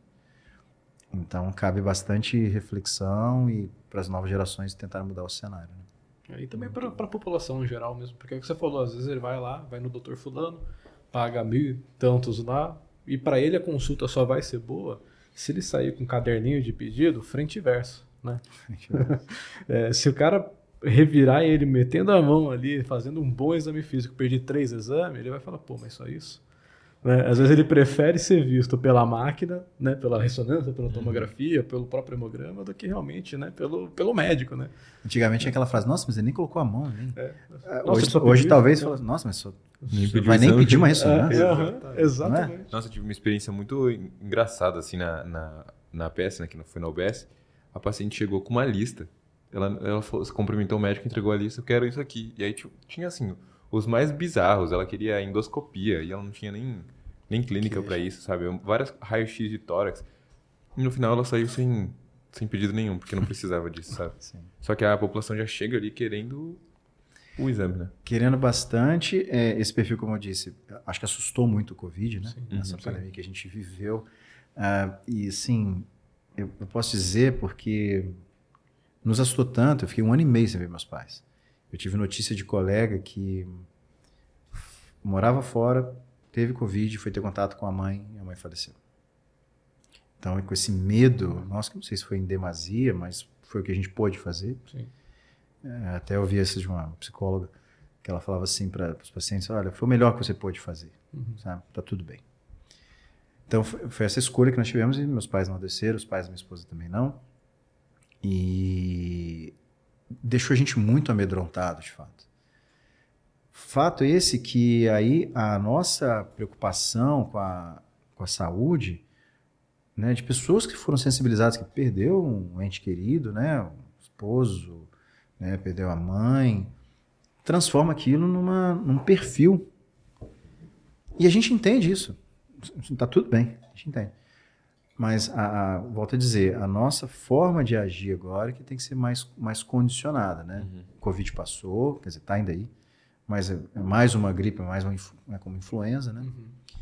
E, e tem que se tomar muito cuidado, porque a medicina, é, tem uma frase que eu coloco muito no slide quando eu vou dar uma aula, que a medicina chegou, no caso era até a cirurgia, chegou num certo ponto que nada mais pode ser esperado.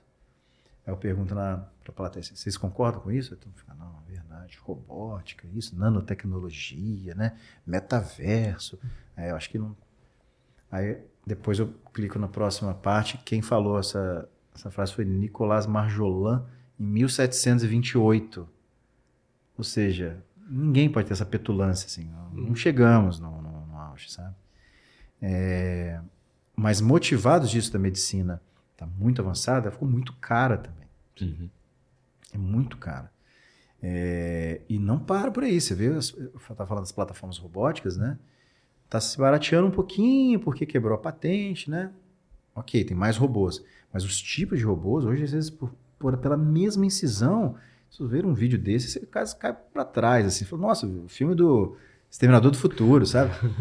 Vai aquele robozinho, assim, aquela por incisão única, aí abre dois bracinhos lá dentro, dois olhinhos lá dentro e tá operando, assim, sabe? Que é um robô single port, assim, que você tá lá sentadinho operando. Você vê o médico fazendo um, um descascando uma casquinha de uva, assim, sabe? Com a precisão do movimento. Então, tem que tomar cuidado, assim. Tá ficando ultra especializada a medicina. Sim mas também é muito caro. Então, eu não gosto dos jargões assim, ah, vamos só, exame físico é suficiente. Opera... Não. Só tem um artifício, uhum. né? Mas e as evidências? Entende? Então, Use esse, com inteligência. É, uhum. esse casamento de vocês, vocês vão ver que tem que estar sempre maturando. Evidência, porque às vezes a melhor evidência não é aplicável aqui também. Também né? tem essa. Ah, mas eu vou fazer porque a outra é advogado, preciso pedir, porque está me impressionando. Sabe? Então, esse, essa conjugação vai vir com a experiência. É, volto a dizer, tenho só 17 anos de formado, estou na curva ainda ascendente, ainda do aprendizado, da, uhum. do que, que tem por vir. E vocês escolhem nas pessoas que têm mais experiência, sabe? Isso também foi uma coisa muito interessante. Na hora que eu fui dar um plantão, por exemplo, formei cirurgião. Ah, agora eu tô, tô pleno. Não. Uhum. Fui dar plantão quando tinha dois experientes, sabe? Na hora de passar um aperto, eu falei, poxa, me dá uma mão aqui. E um desses chefes, eu não esqueço nunca, o doutor Ivan Rezende, falava assim: você nunca perde sendo humilde. Sabe? Então pede, chega ali de mansinho, vai tentando, seja na cardiologia, na medicina de família, na cirurgia, no oftalmo, sabe? Porque no final das contas eu tive essa minha formação. Eu tenho um colega que veio da, da USP, outro da Unicamp, né? E as coisas vão se equalizando, sabe? É, não pode ficar muito para trás, mas também não queira fazer porque aquela faculdade traz tudo. Não traz. Depende dela, depende. Nossa, nossa, mas será que se eu formei na Humanitas, o cara que formou no HC, será que eu vou ficar muito. Não necessariamente. Depende do, do nível de experiência que vocês vão ter para frente. Né? que vão buscar, né? que vamos buscar. Né? Exatamente, uhum. vamos buscar. Uhum. Agora, tirando um pouco essa parte meio bad do futuro da medicina aí, deixa eu te perguntar, como então que é a sua área de atuação hoje em dia, como cirurgião? que, que você faz, qual é o procedimento que você mais faz, tem mais facilidade, mais ah, vontade de fazer também. É, tem legal. isso, né? É, você mais gosta, né? Tem, tem, exatamente. É, até um dos que passaram aqui, não vou falar nome, ele fala que assim, consultório é interessante, a gente vai ver o paciente, exame e tal, mas o legal é operar. Né? mas, é, de fato, a, a, a cirurgia, ela é tão interessante quando a gente vê. Eu, por exemplo, entrava em, em bariátricas abertas, né? A, vai, 2009 para cá, 14 anos. Cirurgias enormes, assim. E você via qual que era o, o que, que tinha de o lastro, né? O que, o que, que, o que, que vinha depois do paciente. E aperfei, o aperfeiçoamento disso tudo, não só o refinamento da técnica, mas o que, que veio de tecnologia, que já está estandartizada, nos faz assim remeter, que eu fico brincando, às vezes o anestesista me pergunta, você vai fazer vídeo ou aberto? Pô, cara, não sei fazer mais aberto, não. Sabe? Você está perguntando, porque isso interfere em que anestesia que ele vai fazer, né? Se é, é anestesia geral ou os bloqueios, né? Uh, então isso me deixa muito motivado para cirurgias em que você vê uma diferença uh, no resultado. O que, que, me incomodava lá na saúde da família? A coisa era de médio e longo prazo. Uhum. Não tinha resultado imediato. Na cirurgia não, tem a curto ou médio prazo. Então, por exemplo, é, endometriose. A cirurgia hoje está na crista da onda, que é uma doença que tá, não existia antes. Não, existia, mas ela não era diagnosticada. Hum, né? E é claro também com os hábitos de vida, as coisas foram tomando uma proporção que talvez ela fique mais agora mais prevalente, né? É, mas você vê aquela paciente sofrida, muita dor, não tem qualidade de vida, é, seja dor para as funções fisiológicas, é, sangramento, sabe? Normalmente são pacientes bastante é, ansiosas, assim, não ansiosas de, de ansiedade rápida, não, mas assim, esperando a resolução, sabe? E o mais importante, engravidar. Perfeito. Né? Aí você vê uma atuação em conjunto, né? Eu opero com o Dr. Romulo Vitor e toda a equipe, equipe da Ela, né? O Vinícius, a Vanessa, a Raíssa. Ah, a gente opera em conjunto numa cirurgia extremamente meticulosa, que é de detalhe mesmo, sabe? Soltar a aderência para preservar o ovário. Ninguém quer mutilar a paciente, mais do que aquela doença já fez. Então, para soltar os ovários, o útero, a interface que existe, que vem a nossa área né, da cirurgia geral, digestiva, soltar e conseguir ressecar placas mesmo de endometriose, quando não, ter que tirar um segmento daquele intestino, fazer uma anastomose por via minimamente invasiva. Então, três, quatro horas de cirurgia, a gente faz uma baita de um procedimento, né? não vangloriando, mas eu estou dizendo assim, porque é difícil mesmo, Uhum. e a paciente no pós-operatório falou, tô, não estou sentindo dor. Então só a dor do status pós-op, né? É, E a gente na torcida para meses né, engravidar, um ano depois engravidar. A obesidade também, hoje a obesidade não é uma ferramenta para a gente ir lá e falar assim, olha, agora está magrinho, está bonito, isso aquilo. Não, não. Perder peso pela OMS diminui, a- aumenta a sobrevida, né? Para o paciente que é obeso.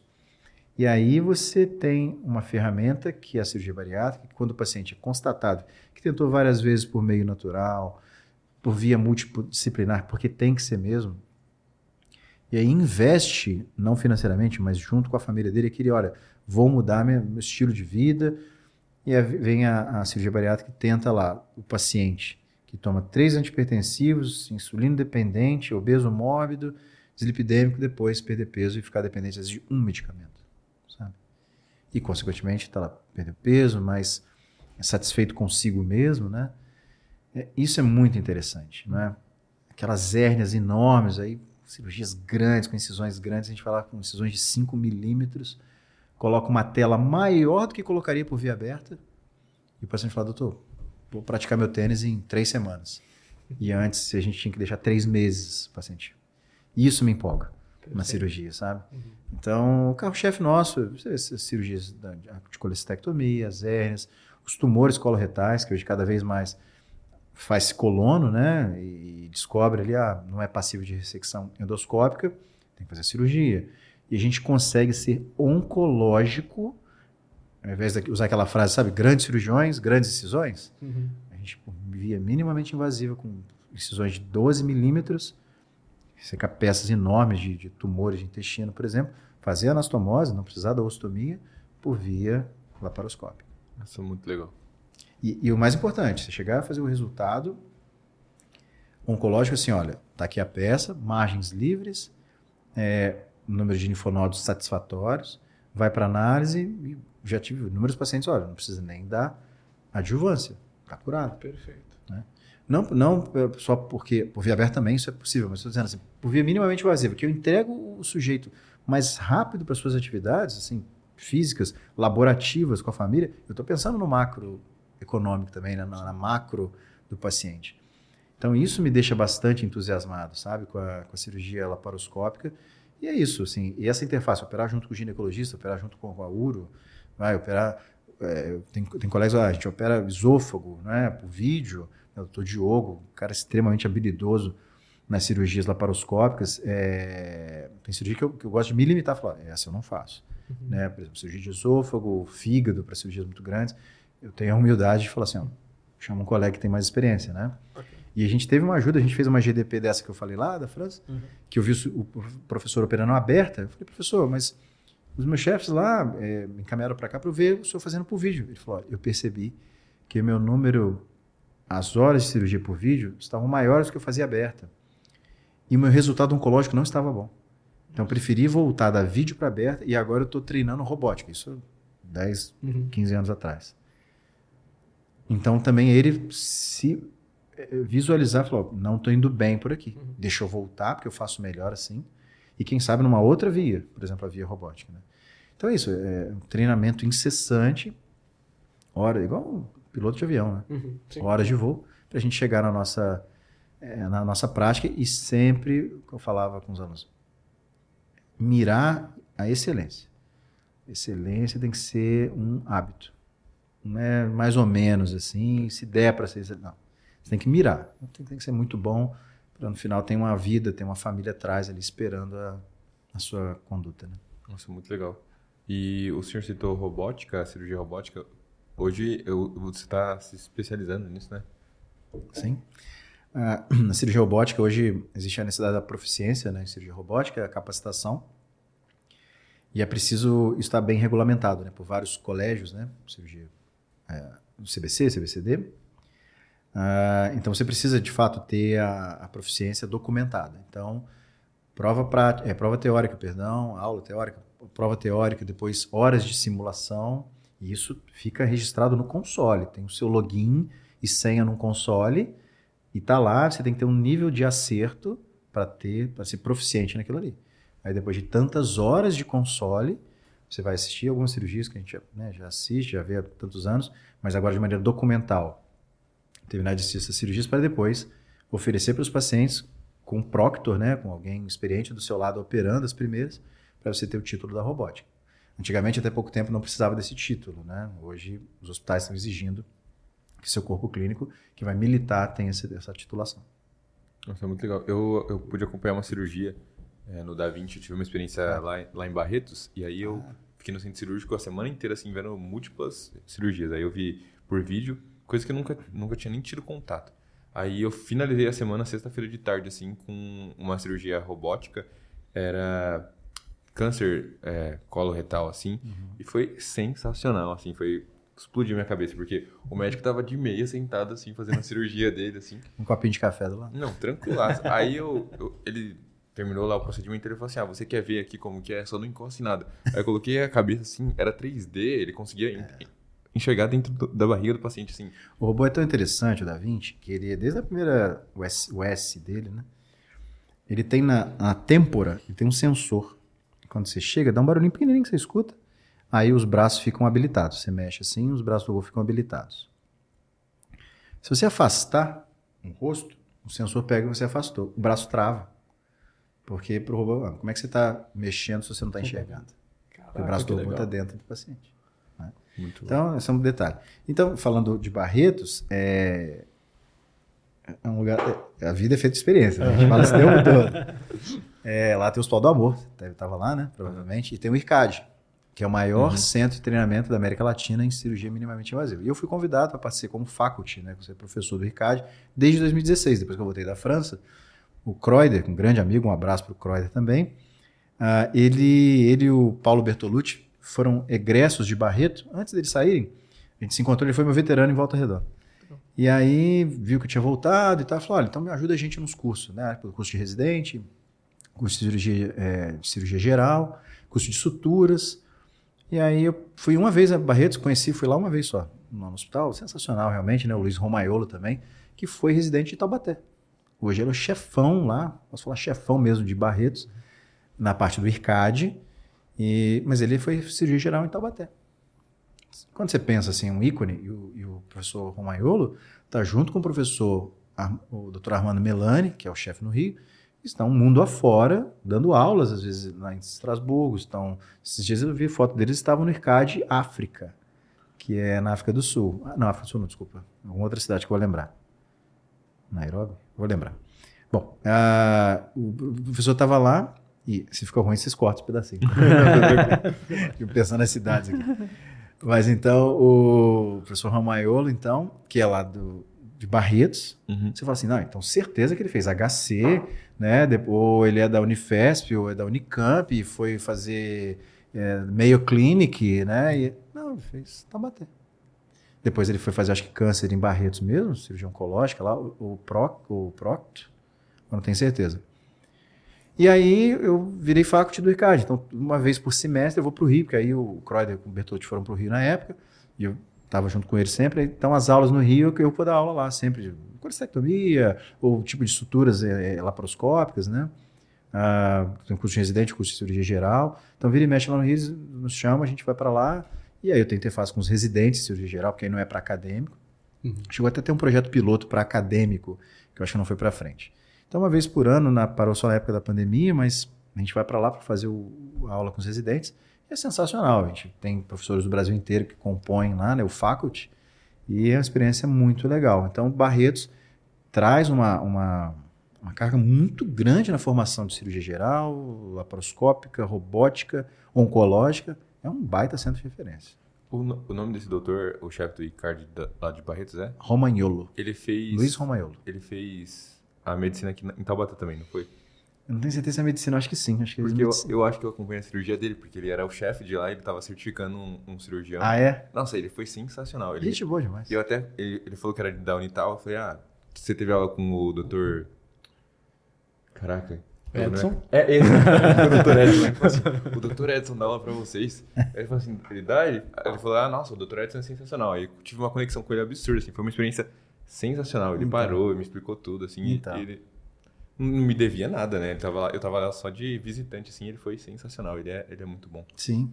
É, tô assim, ele hoje ele faz a parte de, de gestão muito legal, eles têm projetos de design thinking lá com é, prototipação, sabe, de, de plataformas, muito legal, sabe? Então é um cara tecno, altamente tecnológico, é, e a medicina está assim, você quer de robótica, você está falando de uma coisa que envolve engenharia clínica, né? É, tá tudo ali muito interligado. E o IRCAD é um baita de um negócio, você ideia. Tem dois no Brasil, tem na China, então foi lançado agora na África, recentemente, o professor Marusco estava lá, ele é o grande é o presidente do IRCAD, né? É, eu acho que vai ter, estão idealizando, acho que em Boston, um, um centro de IRCAD lá. Legal. E aí o francês, o americano, eles vão, se, tem que se entender lá, né, primeiro. Né? Tem um pouquinho, né? É, você vê Estrasburgo, dois centros no Brasil, aí Taiwan, China e agora África. E não tem nos Estados Unidos, são realmente tem a rixa ali. Né? não, mas eu acho que a coisa tá fluindo, acho que vai, vocês vão ouvir um IRCAD eu aí daqui a pouco, USA. Nossa, muito, muito legal. Perfeito. E aí você tava até brincando, né, da questão de qualidade de vida, dos cabelos brancos, assim. Hoje para você, valeu a pena, assim, questão de qualidade de vida. Você acha que realmente acertou, né? A MFC ficou para trás, né? é, guardo meu respeito, minha gratidão por isso. É, eu acho que essa pergunta é, é que eu queria falar o nome de vocês, eu tô toda confundindo. Você que é o Lucas? Gustavo. Gustavo. Gustavo é o nome do meu irmão, então não posso esquecer. Perfeito. Um abraço pro Gustavo, Fabrício, meus irmãos. Ó, todo mundo que tá ganhando um abraço, eu quero que deixe comentário aqui no YouTube. Ah, é no YouTube, né? Eles vão perguntar depois. Eu sabia que era no Instagram. Então, é, por favor, vamos fazer a apologia. Ajuda a gente aí. Fazer o, deu jabá aqui, né? É, eu me faço a pergunta, Gustavo, até hoje, assim, sabe? Não pensando, ah, será que valeu a pena, estou arrependido? Não, não tenho arrependimento. Sim, sim. Uhum. Até porque vocês viram que o caminho foi muito sinuoso, né? Para a coisa fluir e tem dado certo até hoje, né? É, e na época de escolher São José, eu também não vim com a ideia assim, ah, o que eu quero muito bom para mim. Não. Pensei para mim, para minha esposa e principalmente meu filho. Porque eu não sei se eu quero que ele siga a área médica. Ele já tem um exemplo muito vivo das minhas ausências. Uhum. Isso pesa bastante. Uh, e eu, eu entendo que tem um propósito, né? Tem um propósito. E eu não me arrependo porque todos foram muito conscientes, assim, sabe?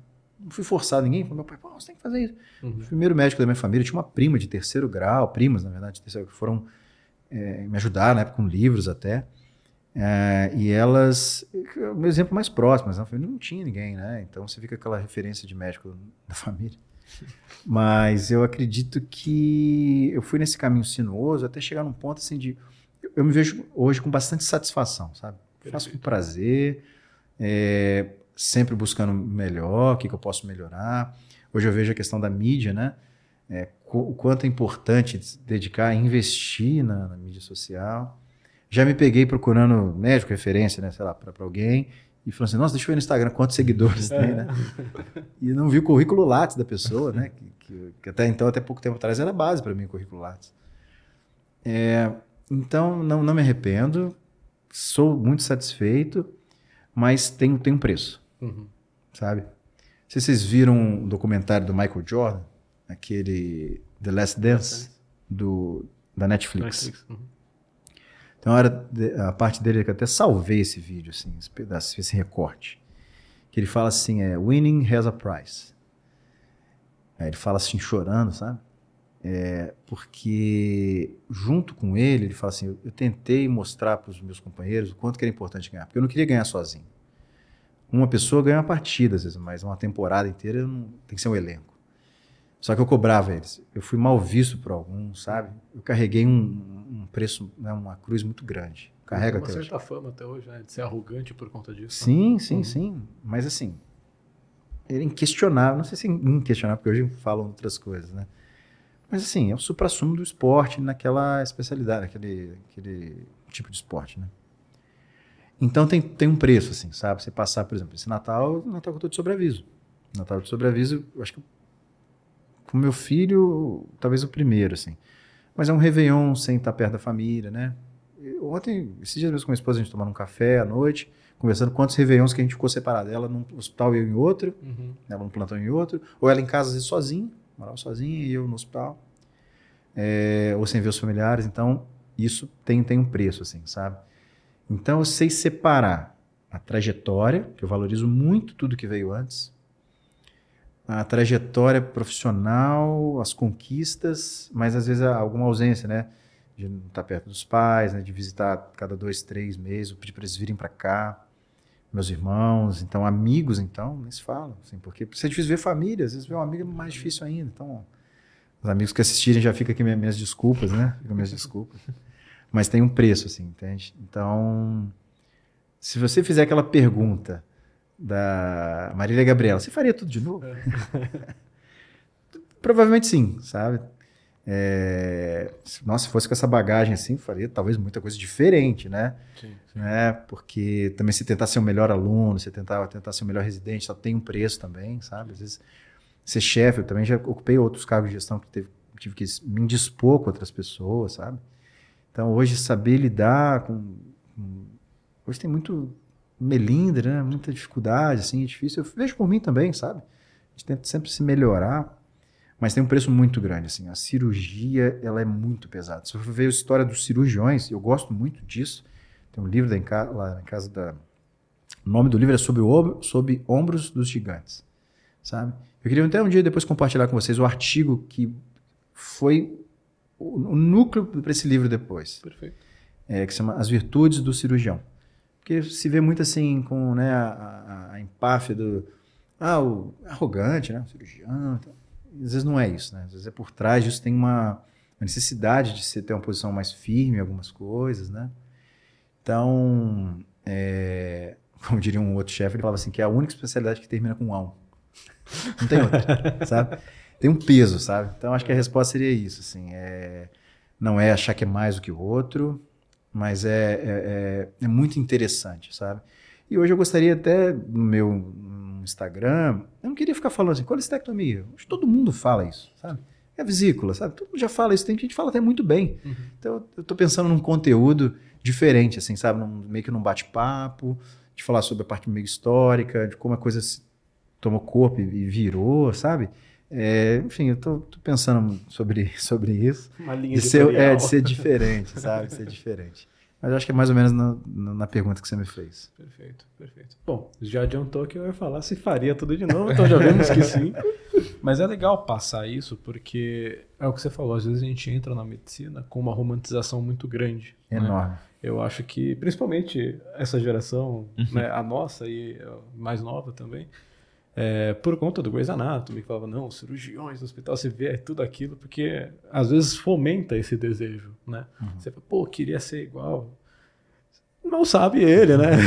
que a realidade está muito distante daquilo. Mas é bom ter esse feedback realmente de falar, olha, é pesado, tem um preço a se pagar. E aí eu acho que na sua escolha, né, de quem está ouvindo, de quem quer cirurgia, vale a pena pensar se esse é o tipo de preço que você está disposto a pagar, né? Então acho que até para dar um pouco mais de, de norte para quem está ouvindo mesmo, por isso que eu fiz essa pergunta realmente, porque a gente sabe que a medicina em si já afasta um pouco da família. Essa parte de cirurgia, depender de plantão, tudo mais, afasta um pouco mais. Então, saber dosar e ver quem já vivenciou esse lado para trazer isso um pouco para a gente. Olha, e aí tem, tem duas coisas que não separei para falar, pensei aqui agora que, que são muito importantes. É, uma é sobre a questão do, do prisma que a gente olha as coisas. É pesado, porque eu quis que fosse pesado. Se você quiser fazer uma residência light, você vai achar algum lugar que seja mais tranquilo. Ou você vai tentar deixar tranquilo. Sabe? Você vai lá frequentar o que, que é protocolar. Um ambulatório, vai passar uma visita, ah, tem cirurgia, depois, ah, tem um transplante de captação. Ah, não, obrigado, não quero. Tipo, não está no seu, no seu protocolo, a carga horária da residência. Você vai falar, não, não quero. E, tent, e tentar deixar light. Uhum.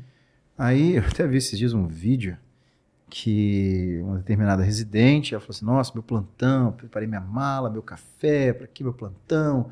Aí colocou umas coisas, uns adereços lá na sala que ele ia atender.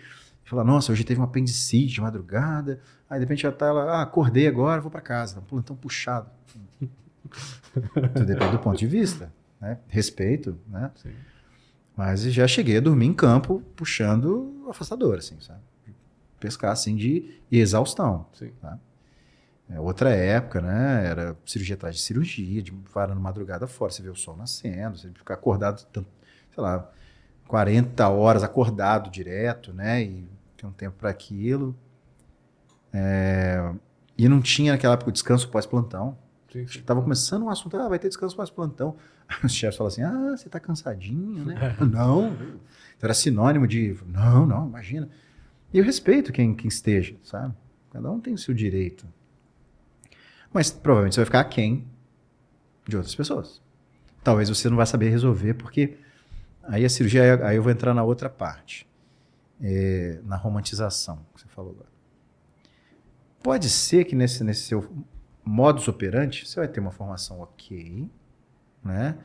Ah, não quero fazer R3, R4 depois. Ok, você vai trabalhar, mas você vai passar uns apertos, Uhum. né? Ah, não, eu vou jogar meu beach tênis, nada contra também. vou fazer minha, né, minha, minha yoga e vou trabalhar consultório e operar uma cirurgia simples assim. Pode, pode. Sabe? Poder, pode, pode, poder, pode tudo. Aí talvez não seja esse preço que eu tenha falado. A Uhum. pessoa fala, não, é, fazer cirurgia é super light. Entende? É, então tudo é do prisma, tudo é do- da forma que você está olhando, como você encara as coisas, como você quer fazer. E tem outra situação da romantização que é assim, de fato, se a gente constrói uma- um pensamento da medicina de maneira geral, não vou falar só da cirurgia, né? Meio Pat Adams, meio Grey's Anatomy, e na hora não é bem assim. Vocês vão vendo pelo contato da parte acadêmica e depois quando formar mais ainda. Até um primeiro paciente de destratar, né? Até um paciente que você estava assim, tava cuidando, você fala assim, pô, passei visita, deixei o plantão aqui, foi para casa, voltei outro dia, cadê? Não, faleceu. Que isso, cara? Como assim? Mas tá tudo certo. Sabe, fugir do seu controle. É, tá uma coisa também que sempre me incomodou muito, assim, fugir as coisas do controle, né? Parece que cirurgia você tem um pouco mais daquilo, né? O, tratar o hipertenso, não. Tanta nuance, né, para poder cuidar. Mas aí a romantização começa ficando meio, meio sólida, assim, sabe? Meio pragmática, que não é bem assim, né? Ah, aí você fala assim, nossa, aí, sei lá, você trabalha num lugar muito simples, aí atrasou o salário no mês, atrasou dois meses. Fala, cara, mas eu não estou trabalhando aqui de graça, né? Não estou fazendo caridade. E não é caridade. Medicina, área de saúde não é caridade. Mas eu vejo que é um compromisso diferente do direito, Sim. sabe? Que você lida com, né, tete a tete, o anseio, aí a saúde da pessoa que envolve a parte psicossocial, mas também afetiva, mas também a saúde né, física, né?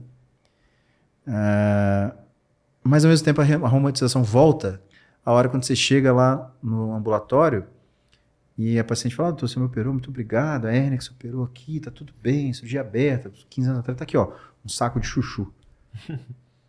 que foi o meu presente que eu ganhei. O meu é igual, Bacana, né? É gostoso isso. o meu igual ganhou uma galinha, viva. Sabe? E, cara, você fez a diferença. Aí volta a romantização. Sim.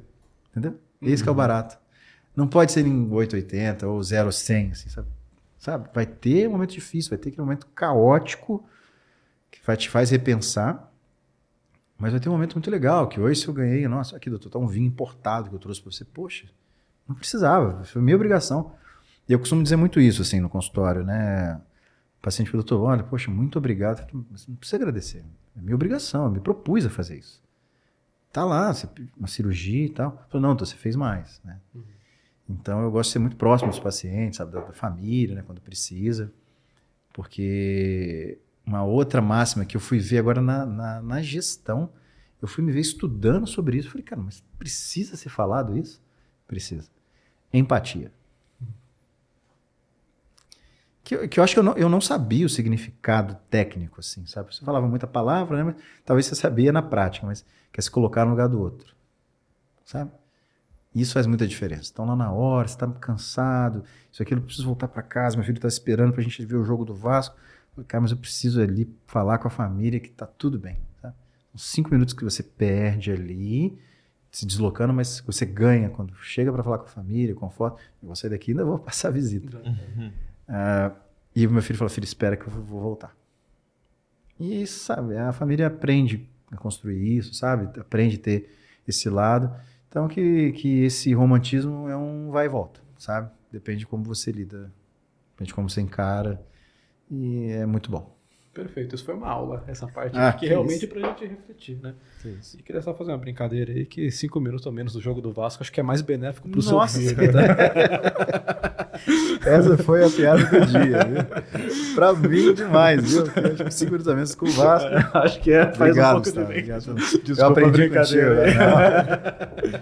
Valeu muito a pena. Torço pra que fique, de verdade mesmo. Acho sacanagem o Vasco. Você é palmeirense, né? Não sou, não, por favor, isso aí você me magoa. Oh, né? Sou, sou São Paulino, cara. Poxa, que bom, tá bom. Torci pro São Paulo na final, viu? Oh, muito obrigado. eu imagino. quase infartei. Nossa. Na hora do gol do Bruno Henrique, quase que eu me joguei da arquibancada ali no Morumbi. Mas Você tava lá? Eu tava lá. mas tudo bem. Deu tudo eu tô esperando o dia, eu comentei esses dias, já que a gente tava dentro do futebol, nem sei se isso vai pro ar, né? Mas eu falei assim: olha, eu tô naquela época que eu vi o Vasco multicampeão, até dois, anos 2000, vi todos os títulos possíveis, não, o Mundial que não foi. Aí eu vi a, a decadência de 20 anos para cá, né?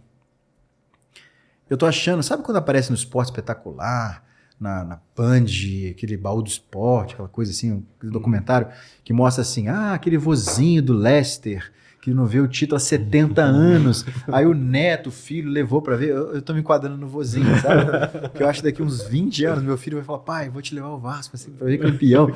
Nossa, depois de 40 anos. Vocês vão gravar isso aí, viu? Cara? Torço pra que isso não aconteça. Também não. É, fica chato só os mesmos times ganhando. Não Acho é, que tem, que tem que dar uma recuperada, Exato, assim, como o Santos, o Vasco, precisa dar um. Ih, eu lembro da época do Murici, cara. Pô, como eu via um futebol bonito, né? Feliz, cara, Sabe você almejar aquela coisa? Uhum. Poxa, o time tinha que ser Exatamente. assim. Exatamente. Né? Eu, eu, sinto saudade dessa época também, que a gente passou por umas vacas magras Não aí é? feias. Exatamente. Mas perfeito, então.